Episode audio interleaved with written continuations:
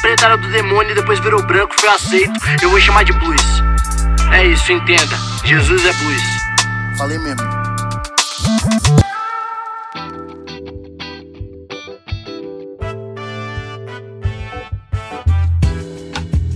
Salve, salve galera, beleza? Pastor João Paulo Berloffa chegando aqui para mais um episódio né, desse podcast que tem ganhado o coração do mundo. É, você vai vendo. E nós continuamos aqui né, nesse, nessa série chamada Jesus o Negro Nazareno.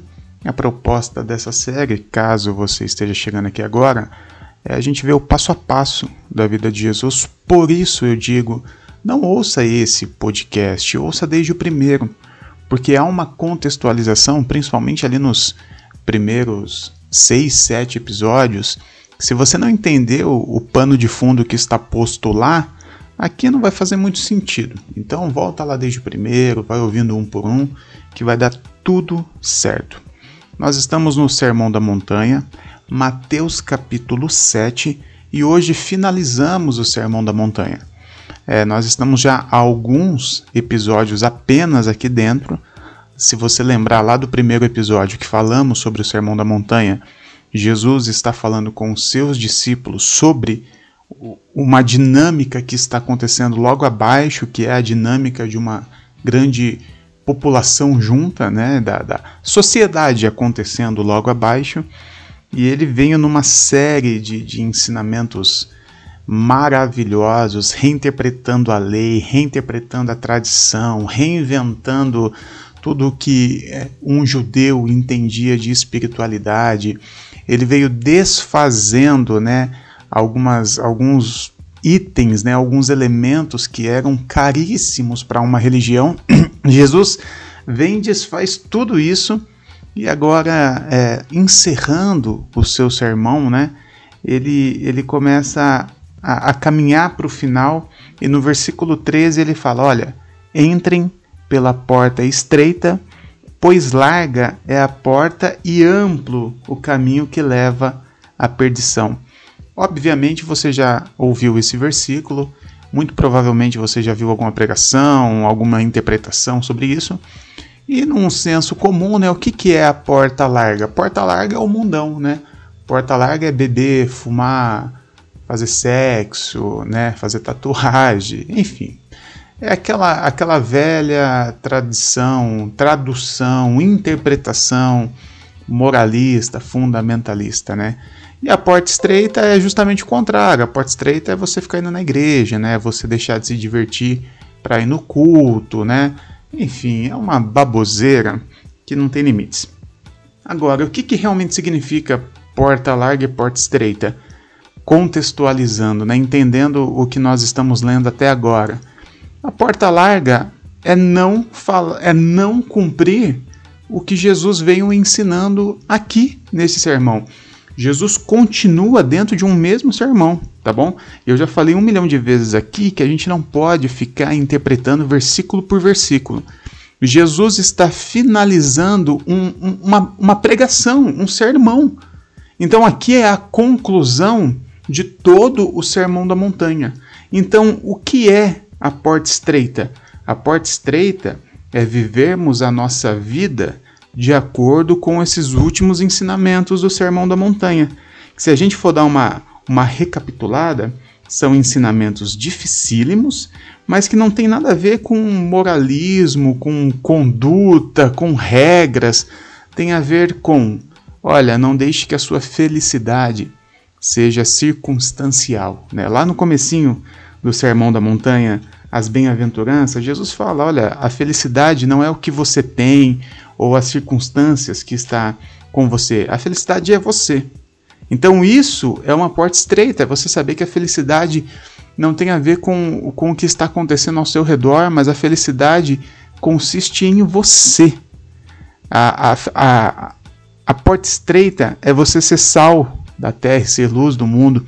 Que eu expliquei exatamente o que é, é você saber que você é um agente que interrompe a putrefação desse mundo, é você lutar contra as, as injustiças, é você realmente ser esse, esse marco de justiça e de equidade. A porta estreita é você não matar, e eu falei que matar não tem nada a ver com realmente tirar a vida de alguém, mas tem a ver com você odiar alguém. A porta estreita tem a ver com é, é, não, não julgar as pessoas. No último episódio, você conseguiu olhar para alguém que tem uma conduta diferente do que você considera uma conduta boa para você e você não julgar essa pessoa, porque você não está na pele dela, você não está dentro dela para saber por que ela faz do jeito que faz, como ela faz. A porta estreita é você não fazer esse julgamento. A porta estreita é você não se preocupar com o dia de amanhã é você ter uma vida minimalista. A porta estreita é você saber que as suas orações, é, no momento em que você está pedindo algo a Deus, é pedir o pão nosso de cada dia. Ou seja, é você fazer uma oração sempre no coletivo, pensando no bem comum e nunca se preocupar com, com nada na sua vida a não ser com o básico do dia de hoje. Se tem o básico, se você tem o que comer e o que vestir hoje, você não tem motivos para estar preocupado. Essa é a porta estreita.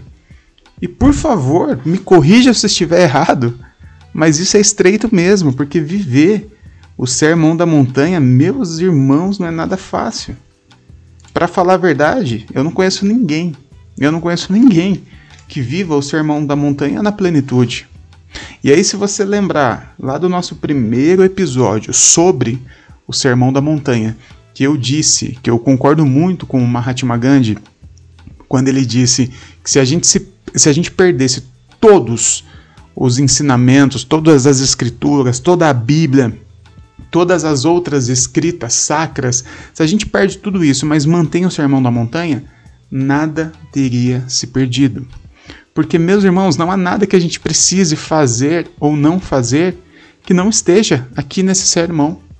Sabe, uma coisa que eu fico puto é ver pessoas pensando versículos lá do Antigo Testamento, de Êxodo, de Levítico, pegando uma fala do apóstolo Paulo e tentando fazer com. É, é, pegando esses, esses versículos pensados para condenar uma prática de alguém, mas ele mesmo não passa na peneira do Sermão da Montanha. Você já parou para pensar isso? Um exemplo clássico é a gente pega lá um versículo de Levítico, um versículo do apóstolo Paulo, para condenar uma pessoa que é homoafetiva.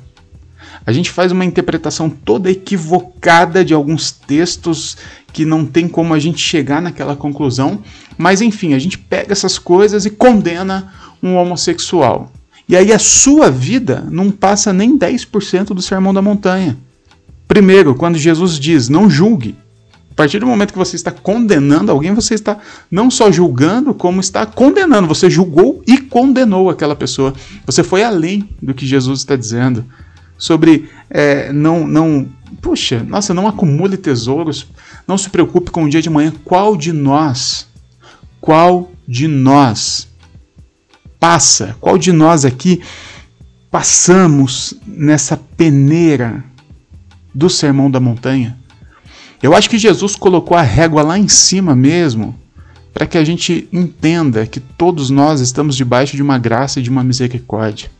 Jesus colocou uns ensinamentos lá em cima mesmo, para que nunca ninguém fale assim: puxa, cheguei, alcancei, consegui. Jesus colocou a régua lá em cima para todo mundo ficar aqui, ó, é, é, juntinho, um do lado do outro, falando: gente, a gente está muito ferrado. A gente é muito ruim. E como é que a gente pode condenar pessoas, julgar pessoas, olhando para o sermão da montanha e vendo que a nossa vida está muito longe do mínimo aceitável para o que Jesus pede? Então, essa é a porta estreita. E a porta larga é o contrário. A porta larga são essas pessoas que não passam nessa peneira e que juram, juram que são melhores do que outros e condenam os outros por, por práticas que Jesus nem cita aqui. Olha que maluquice isso. É muita hipocrisia. É muita hipocrisia. E Jesus continua no seu raciocínio falando dos falsos profetas. Quem são os falsos profetas? É essas pessoas que pregam o contrário do Sermão da Montanha, que pregam práticas que não estão contidas aqui, pensando versículos do Antigo Testamento, mas que a vida delas não condiz com o que está aqui no Sermão da Montanha. Jesus ainda fala lá no versículo 21: Nem todo aquele que me diz Senhor, Senhor. Olha só como Jesus, parece que Jesus está fazendo uma leitura dos nossos tempos. Porque o que nós temos de pastores, de pregadores, esses que estão nas mídias, na televisão, nossa, e eles, eles são bons, né, nessa mídia, né? Eles são bons no Senhor, Senhor. Aliás, Jesus, um pouquinho para frente, ele fala assim, olha, naquele dia muitos me dirão, mas Senhor, nós não profetizamos em seu nome, nós não expulsamos demônios em seu nome, nós não realizamos muitos milagres em seu nome. Eu não sei você, mas quando eu leio esse versículo aqui, eu começo diretamente a pensar em algumas pessoas.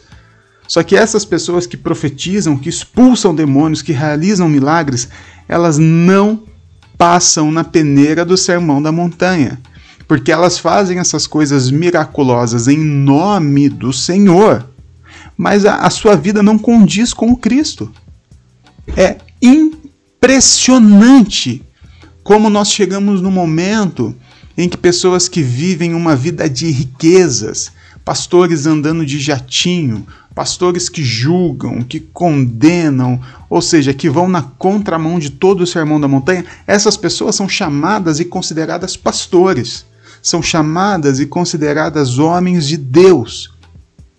Jesus é tão claro, é tão claro em seus ensinamentos aqui do Sermão da Montanha, que às vezes eu, eu, eu não consigo entender como que nós conseguimos ir tão longe, a ponto de estarmos vivendo este versículo 21, onde pessoas expulsam demônios, profetizam, fazem milagres, mas que não tem nada a ver com a vida do Cristo, e essas pessoas estão arrastando milhões de outros nesse engano. É impressionante como chegamos longe deste destes ensinamentos de Jesus. E finalizando o Sermão da Montanha, o que o Mateus relata aqui é que quando Jesus acabou de dizer todas essas coisas, lá no versículo 28, as multidões estavam maravilhadas com o seu ensino, porque ele as ensinava como quem tem autoridade e não como os mestres das leis. E assim nós encerramos o Sermão da Montanha, mas a série não encerrou não, nós continuamos aqui e eu vou ficando por aqui hoje, tá bom? Eu sou o pastor João Paulo Berlofa, me segue lá no Instagram, arroba pastor Berlofa. Eu tenho gerado bastante conteúdo lá. Valeu? Beijo para todo mundo aí e que Deus nos abençoe.